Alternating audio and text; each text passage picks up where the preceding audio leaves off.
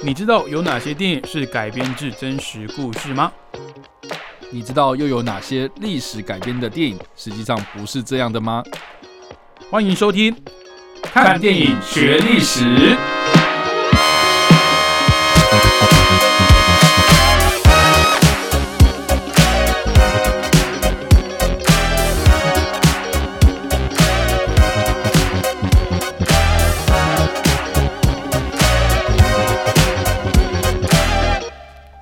各位听众朋友，大家好，欢迎继续收听汉声广播电台。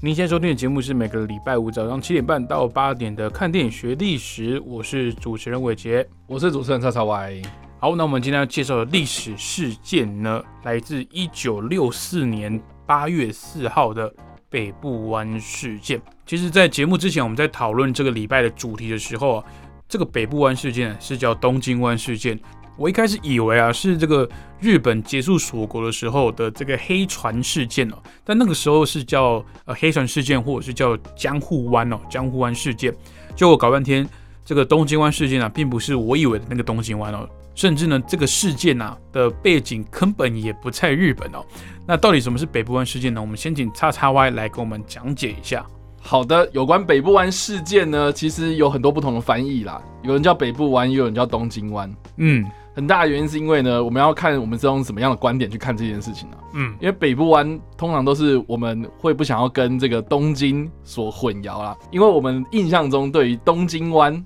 呃，应该就是指日本的东京湾。对对对，那有关东京这个名称呢，它其实呢是呃，我现在我们不会再用到的一个历史地名啦。哦、基本上呢，这个东京呢就是指现在的河内一带，哦，就是指现在河内啊啊。对，那它是呃，另外呢，再讲更明确一点呢，就是指呢越南北部的红河三角洲流域一带、嗯啊，这个地方在很古老、很古老之前呢，哈、嗯这个越南呢，它原本有一个叫做安南的这个国家啊，啊，就是越南的古称嘛。对啊，这个就是当时的这个越南的这个国家的名称呐，哈，就叫安南这个。那安南的首都呢，啊，就是我们刚刚所谓的这个东京哦，嗯哼所以东京是指当时的那个安南的首都啊。为什么叫金嘛？嗯就是首都的意思嘛。那只是说后来呢，哦、这个地方的地名呢就已经不再用东京了哦，但是我们还是会去称呼说这个湾叫做东京湾，这样、嗯，那就是跟日本的那个东京湾是一点关系都没有，一点关系都没有。那我们会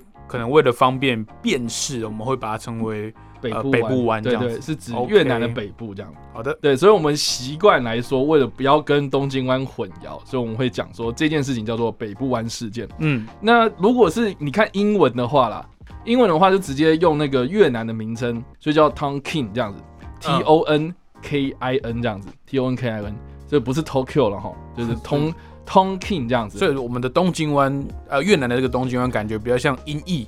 对，音对吧译啦。？OK OK，没错，这个就是北部湾的事件这样。那这个北部湾听这个名字也都知道说，哎、其实这个越南呢，它是一个长条形嘛，南北长条形的一个地方这样子、嗯一个国家哦，所以呢，北部湾事件呢，它其实是在北越这个地方，北越的海域这个地方啊，一个像是海湾的地方哦。啊，这个所发生的事件这样子，嗯那这件事情呢，其实是要回溯到一九六四年的二月八号。那我们应该知道说，这个一九六四年呢、的听听一下这样子的一个年代哦，大概知道说发生什么事情了吧？越战没错，就是越战打的有一点点哦 如火如荼啦哈。是啊，但是呢，蛮诡异的一件事情就是说呢，我们从二战之后啊，嗯任何一场战争，其实很多国家他们都避免自己先入侵嘛。就像我们上个月有提到的韩战，其实也是同样的状况。对，所以其实这件事情也是有一点点像是韩战的另外一场。啊、这个在冷战期间的一场热战，嗯对对，那越战我们都知道说，其实它就是一个热战嘛，就是是冷战时期的一个热战。但是这个越战的开打到越战的结束，其实多多少少也跟韩战很像，嗯只是说它最后呢，很可惜，这个就是北越直接把南越给并吞掉，这样。嗯对，那但是不管怎么样啦，这个状态都很类似，就是说，哎、慢慢慢慢的，双方都在逐步的升级，包括美国也是嗯啊，双方都都有一个底线踩住，然后不想要这个犯对方的一个雷池之步这样子。嗯所以不管怎么样啊，就是说北部湾事件呢，我们通常都会认为它是美国它正式介入越战的一个重要的起点。就是说呢，在北部湾事件发生的前一年哦，南越的总统吴廷琰这个人，嗯，他在一场政变之中被杀了。嗯那我们要稍微帮大家就是简介一下，就是说吴廷琰这个人是谁哦？我们讲简单一点，他就是一个强人，这是一个南越的一个政治强人。但是我在讲更简单一点啊，他就是一个独裁者 OK，啊，就是一个手腕还蛮强硬的一个政治家这样子。嗯，对，那这个人呢，他干了什么事情呢？啊，他最具争议的一件事情就是说呢，因为他信奉天主教，嗯所以呢，我们也都知道说，其实越南有很多佛教徒，所以呢，嗯。他因为他是信奉天主教，所以他就有在对这些佛教徒呢，哦，进行一些迫害。对，那当时就是有一波这个所谓的佛教徒的抗议浪潮，这样。嗯。啊，最严重最严重，大家应该有看过一张照片，就是有一个越南的佛教僧人直接嗯自焚这样子。哦，是从这个宗教破坏的事件发生的。对对对对对，所以当时吴廷琰就是强硬到就是有人要自焚来以示抗议啊，你就知道说多严重就对了是，啊。但是不管怎么样呢，吴廷琰他的手段越来越强硬了，嗯让美国就是觉得说我好像管不住一个我管不住我一个养的狗啊哈。OK，对对，所以呢，其实诶、就是有用了一些小手段哦，让他的政敌就是暗杀他的，对。但不管怎么样，就是说呢，吴廷琰死了，背后到底有没有美国人在帮啊、或者在从中作梗呢？嗯哦，或者是你知道吗？冷战嘛，就有很多阴谋论，所以就是啥 CIA 会派那个什么杀手啊、哦刺客啊，哦去暗杀，感觉很像什么？嗯我们现在看到很多什么情报电影，就是会翻开那个时期的一些文件，可是全部都是被涂成黑的这样子。没错，所以那个时候好像都有什么背后的一些呃力量在指使这样子。没错没错。但不管怎么样了，后来的吴廷琰呢，他确实就是因为政变的关系。然后他在有一次的早上去，就是去教堂里面做、啊做礼拜的呃做做礼拜祈祷的时候呢，他就在那个位置上被杀了。这样 OK，对。那如果现在大家如果有去以后啦，如果有机会去越南的话，嗯，这一个有保留下来是吗？被杀掉的那一个座位是还有被保留住，而且还有立一个牌子在那里，就说吴廷琰死在这里，那几年几月几日这样。对，不管怎么样，吴廷琰过世之后呢，北越的有一个非常有名的将军哦，叫做霍元甲，哦不是武元甲。五元甲，对，五元甲将军呢，他就曾经说过一句非常非常著名的话嗯，哦，他就说呢。自这个吴廷琰过世之后呢，南越绝对不会再出现另外一个政治强人。OK，果然被他猜中了，也就是说，南越从此之后呢，就真的变成是美国人的走狗这样，嗯，就是没有没有一个很能够跟美国抗衡，或是他自己有一些想法，反正什么事情都是听美国人在做就对了，所以变成美国的傀儡了。对对对，就等于是哎，什么都听美国的啊，嗯什么都听这种西方世界这样子。那所以呢，这个北越就就是哎，看这个时机大好啊，哈，所以你就就开始加强就是对南方的一些，比如说哎军事的行动或是一些骚扰这样子哦，导致呢美国呢他们也开始就是注意到这个。越战的情势啊，就是越南这个半岛上面的一个情势啊，嗯有所转变的这样子啊，直到呢隔一年，也就是说吴廷琰被杀的隔一年啊，一九六七年的七月底啊，美国的海军就跟南越的海军呢，在执行海上任务的时候呢，在我们刚刚所提到这个北部湾这个地方呢，跟北越的海上的舰艇发生冲突哦。那这冲突其实我们不用想那么复杂，基本上呢就是说，哎、你你越线了。所以我开枪，嗯，然后你开枪了，我说我回击，哦，所以就双方呢就互相指责说，哦，是你们先动手的这样子啊。嗯所以到底是谁开的第一枪呢？到现在哦是已经不可考了。但是呢，美国呢也因为这样子的关系，有用这样的一个借口来扩大对北越发动大规模的战略性轰炸，然后才让这个越南逐步的升级到后来。到后来，我们知道说，在一九六零年代末期哦，嗯这个战况非常非常激烈的这个状态，这样。所以可以说北部湾事件算是呃让美国全面介入南越跟北越冲突的一个转类点对对对，可以这么说。没错没错。嗯那我觉得在讨论北部湾事件这件事情本身呢，哈，其实就是很单纯的，就是啊擦枪走火了，嗯，开始全面作战。其其实双方都已经在一个蛮紧绷的状态下了，对对对对，然后又又又发生那个南越的，就是强人总统他被暗杀了，或者是就是，这隔一年的事情。对对对对嗯然后就发生这个北北部湾事件嘛。对，但是我觉得在讨论北部湾事件本身啊，真的是就是很单纯，就是这个样子。因为战争你任何时间都有可能发生，只是在找理由嘛。嗯哦，但是我觉得讨论这件事情最重要、最重要一点，其实是它背后政治的操作啦。嗯，就是说呢，当时的美国人他们根本就不知道说我们为什么要打越战，这种莫名其妙，这个又不是我们在美国本土的地方，除非南越是我们美国第五十一州嘛，对吧？所以其实根本就我们干嘛去淌这场浑水这样子哦？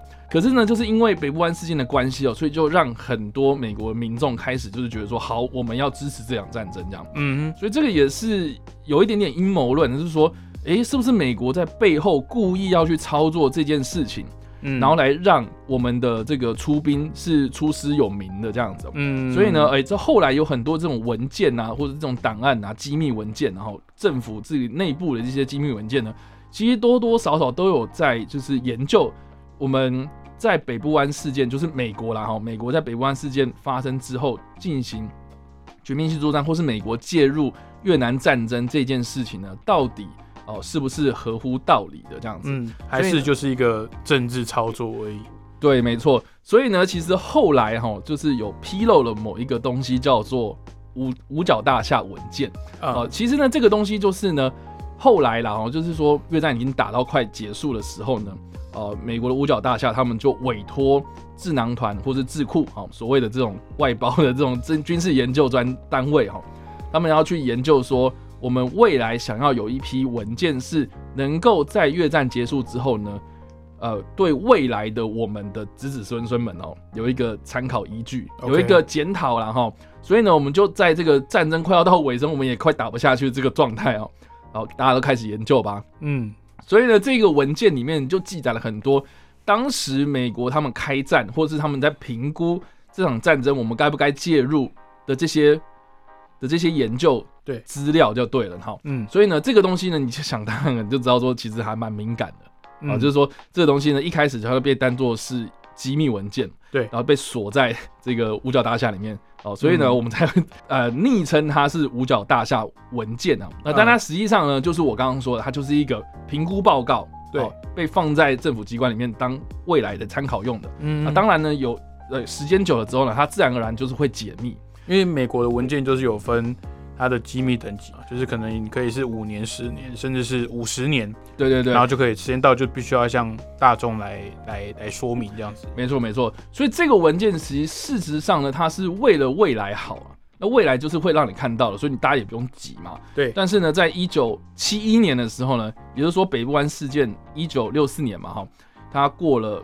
还不到十年的时间哦。这个《纽约时报》的记者他就披露了有关于五角大厦的机密文件哦，就指出呢，这个北部湾事件的幕后其实是由美军去操作，嗯而且夸大的。那我觉得蛮有趣的啊、这件事情其实多多少少跟中华民国的海军有一点点相关。哦，是吗？没错，就是呢，当初呢，在这一个海域之中哦，哦，就是有开火的其中一艘美国的驱逐舰呢，叫做马多克斯号啊。嗯这艘驱逐舰呢，到后来啊，在一九七二年的时候，也就是五角大厦文件被披露的隔一年呢，就卖给了中华民国海军。哦，所以后来这条船辗转是到我们的手上了。对对对，然后就是我们的这个老杨字号啊、哦 OK 其中一号就叫做这个博洋号。啊，嗯哼，这艘博洋号呢，其实就当初有介入北部湾事件的其中一艘船这样。但不管怎么样，回到这个五角大厦的这个文件哦，它里面内容就是我刚刚说嘛，记载就是有关于这个呃美军操作的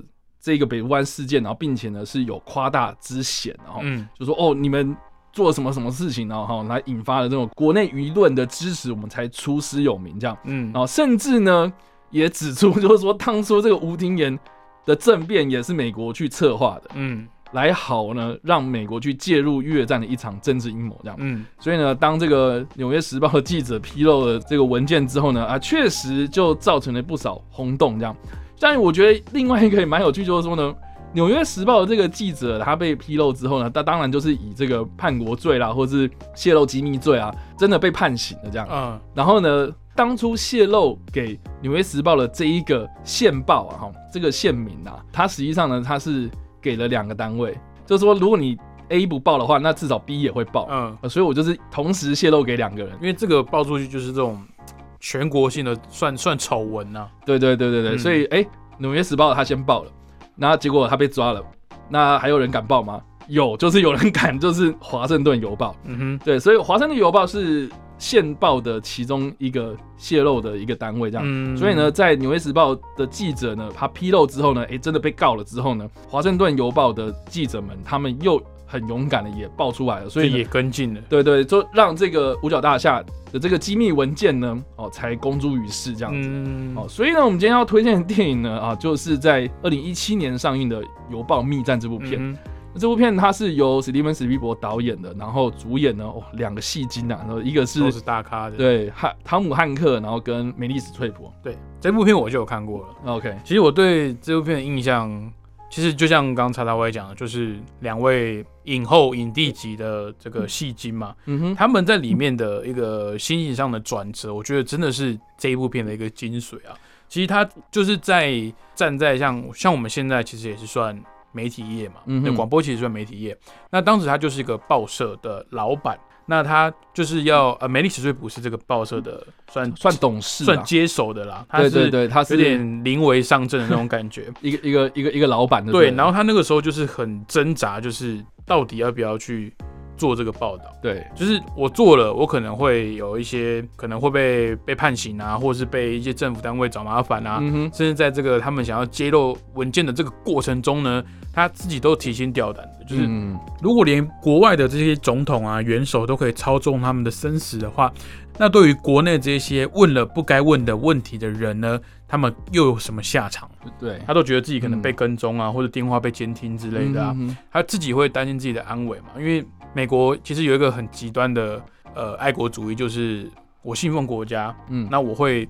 对国家的敌人去去惩戒他，不管他是来自国内或是国外的。嗯意思就是说，你不管是不是美国人，只要你对国家是有伤害的，我就有这个借口呢，哦，仗着为国家卖命之名哦，打着这个公务机关的旗帜啊，用各种极端或是我们说的呃所有必要的手段来去阻止你哦。所以我觉得这个汤姆汉克跟梅丽史翠普呢，这两位哦，分别是报社的老板跟这个记者、主编的角色呢，在个人的安危哦，还有这个记者的职业道德之间，这个挣扎还有犹豫的这个心境呢，其实诠释的非常到位的哦。是啊，而且我觉得我们刚刚有提到另外一个戏精嘛，汤姆汉克，对，他在这部片里面是演主编。嗯那主编的话，他当然就是要去评估说这个线报的可靠度嘛。嗯真实性这样，对，然后还有一个就是我印象非常深刻的哈，就是说呢，这个线报的资料一过来呢，其实它不是连续的啊，就是它的页码没有照有顺序这样。全部都是混乱的这样子，所以他们要花很大很长的时间，很多的时间在整理这个文件的先后顺序。嗯而且呢，这个先后顺序又不是有什么页码哈，就是他自己要去对照那个上下文这样，所以就是散落一地。然后，但是呢，呃，我们刚刚有提到嘛，就是说他们要抢在呃其他的报社主编呃在这个爆料的这个时间的压力之下，然后要去完成这些事情哦。然后同时呢，他也要兼顾刚刚伟杰有讲到了，就是说媒体的这个伦理道德然后嗯就是呃就是你一方面要抢时间，然后你一方面又要顾虑到这个道德理啊道德伦理，然后一方面呢，你要去在那个有限的时间之内呢，把这一些文件给整理出来之后呢，然后你要写成报道啊、所以呢，就是说你要消化这些文件之余，你要花时间写文章哦，嗯，所以其实而且在这个过程中，还有可能就是被监控或是被跟踪之类的。对对对对对，所以那其实那个你在看电影的过程之中啊，我觉得虽然是一个报社里面哦，他们接到这个爆料的东西，然后你们要写写写、新闻出去嘛，啊，听起来好像很简单啊，嗯，实际上它是面临到很多很多不同的压力啊。然后我觉得中间里面呢、啊，它就是有不断的在辩论说，我们到底哦这件事情出去之后会不会有什么样的法律责任哦？所以他们嗯也有找来的法律顾问，然后来叫你评估啊，干嘛的，有没的哦。所以这部片我觉得它的剧本上面真的是非常非常精彩啊。嗯然后这样说，两个这么演技派的演员在诠释这两个角色哈，我觉得那整部片这样看下来，真的是你就算是对这段历史啊，就是不熟悉、嗯啊，你我觉得你跟着那个剧情走，你也会知道说哦，到底发生什么事这样。因为因为其实嗯我就是属于叉叉外讲的，对这段历史没那么熟的人。哦，哦，所以你在看这部片之前，你也不知道什么北部湾事件，我不知道，你也不知道，我不知道。五角大厦文件，对我也不知道。OK，但是之前也有类似的电影，就是在披露说这个美国前总统哦，小布希，他身为军人的这个形象的一些啊哈的的这个真实度啊，是不是有透过一些关系把他呃调到一个可能比较凉的一些单位等等的？所以我觉得它里面很大量的去放这种他们自己内心的这个冲突点啊，就是一方面要兼顾媒体道德，我必须要披露这个政府的丑闻哦，去操纵民情呢，去挑起在国外的一些战事。那一方面呢，他又要担心自己的安危，我觉得这个这个矛盾点是很有趣的。他一直在媒体道的这个上面去围绕。那为什么会让人家觉得汤姆汉克这个主编跟美丽史翠普所饰演的这个报社的董事会让他们觉得很勇敢，并不只是因为他们演技很好，嗯，而是在他这个过程中，史蒂芬史皮普很厉害的地方，就是他会用他的一些小地方去堆叠那种。那种紧张的那种情绪，小地方了，可能电话被监听啊，哎，你的这个信信箱是不是被开过啊？等等的，跟他指导的成名作《大白鲨》一样哦，从这种小地方呢，让观众们不知不觉的去带入那个情境里面。那你也会觉得说，那他们如果真的公布，会不会怎样？那如果又像我一样是本来就不知道这段历史，在看这部电影的时候，其实我是蛮享受在那个氛围里面。OK，因为它是一部剧情片哦，它其实虽然说它的这个剧本啊。还有这个对白的这个台词都写得很立体，写得很精彩。可是就市场接受度来讲啊，我必须很老实的说，这种剧情片它的卖相是不好的。对，就是它的娱乐度可能 嗯比较难达到一般的大众市场主流的主流的这个视野里面。可是嗯这一部电影呢，我那时候进去看，真的是让我很惊艳啊！而且他竟然把这种。呃，算是这种政治惊悚剧处理的这么到位。嗯，那除了在幕后操刀的这个大导演史蒂芬史皮伯，他的功力依旧之外呢，还有在目前啊，已经被我们讲好几次，就是这两位 目前的影后影帝汤姆汉克跟美丽史翠普。那我觉得刚因为讲到这个资资料泄密嘛，那讲到剧可能去操弄国外的一些政治对立或者是一些呃武装的冲突啊，来达到自己国内的一些。利益其实这到现阶段哦，二零二二年啊，这个国际形势还是这样子的。对啊，包括我们最近今年二月才发生的这个乌俄冲突，其实在这之前都有一些脉络可以去去爬梳出来，就是为什么他们一定要走到这一步？那到现在为什么美国他们不能摆明着出兵嘛？我可能捐一些物资啊，或捐一些武器啊，或是。呃，欧盟啊，其他的一些经济制裁去惩罚这个俄罗斯啊，其实最近有一个很夯的词，但其实它已经行之有年，就是代理战争。嗯，就是我不会直接在我自己的我家的后院直接打到我这边来，哦不会弄脏我自己的手，不会死伤我自己的人民。这个就是现阶段的代理战争了。嗯，那像以前可能像越战啊，还有包含。这个韩战哦，我们上个月有聊过，就是在二战之后，这个美苏美国跟苏联，然后进入冷战之后呢，其实各国啊，还有各强权都尽量去避免这种大规模的武装冲突，除了是经济正在复苏之外呢，也是避免自己的呃人民在这么大规模的死伤哦。不过韩战也好，我们今天讲这个越战也好，其实是少部分这个美国啊，他们有出兵哦到越南去嘛。那其实也造成了非常多很严重的死伤了，那也衍生了很多很多有关于这个越战的作品，那甚至是我们在最近的一些美剧里面啊，我们看到一些长辈的角色，嗯，他们可能都有一些可能 PTSD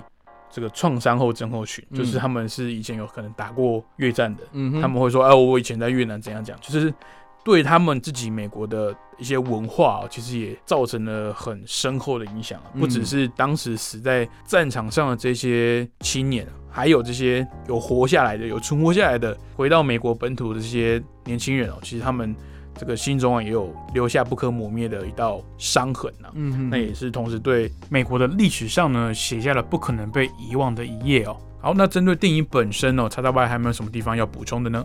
我觉得蛮有趣的，就是提供大家几个电影的冷知识啊。哎，如果大家有看过这部片的话，我刚刚有提到嘛，就是说这个汤姆汉克啊，他这个人呢，他是一个非常 old school 的打字机爱好者。OK，就我曾经有看过一个新闻报道，就是有记者跟拍到他家里面去，这样，然后他家里面呢，就是有收集一整个房间的打字机，这样。哎，真的有这种人呢？就是对我我我我刚我刚我刚我刚那个意思不是。贬低的意思，嗯，因为呃，可能我们不知道大部分人聊收藏啊，可能哎，我们收集公仔哦，我们收集哥吉拉，呃，开始、欸最近最近很夯。的话题。这个哦，收集邮票等等的，这些都是比较常见的收藏。对，可是你说收集这种打字机打啊字机，而且它的打字机不是说哦，我新出一款打字机我买，我是可能会特地去找以前哪个厂出的那种复古的打字机，对不对对对对，是要买色条的那种。？OK，对，不是那种啊什么电动打字机哦，因为现在大家都哎，可能现在有出新的嘛？对对对，对什么电脑很方便嘛，对不对？直接列印就好了，为什么还要打字机？这样，嗯，对，它是真的那种非常 old school 的，它它是嗯它的收藏都是每一台都是真的可以都真的可以打的，对对对。都可以运作，他还有嗯实际就是操作给那些记者看，这样这。个好像很少人会去，就是聊到汤姆汉克的话，比较少会去关注到的点。对，反正就是他自己本身就很喜欢收集打字机，然后他自己啊也会用打字机，然后也会去哦，就是在拍片之余，然后去收集这些道具的打字机。OK 哦所以这部片里面呢，拍摄的过程之中啊，嗯，他就跟这个道具组啊，就是商量，就是说呢，哎、我们来测试哪一个打字机是我在演戏的时候是最舒服的状态。所以他最后呢就选定了一台叫做卡罗纳打字机哦，这个嗯是一个打字机的牌子，然后然后他拍摄完之后呢，就把这个打字机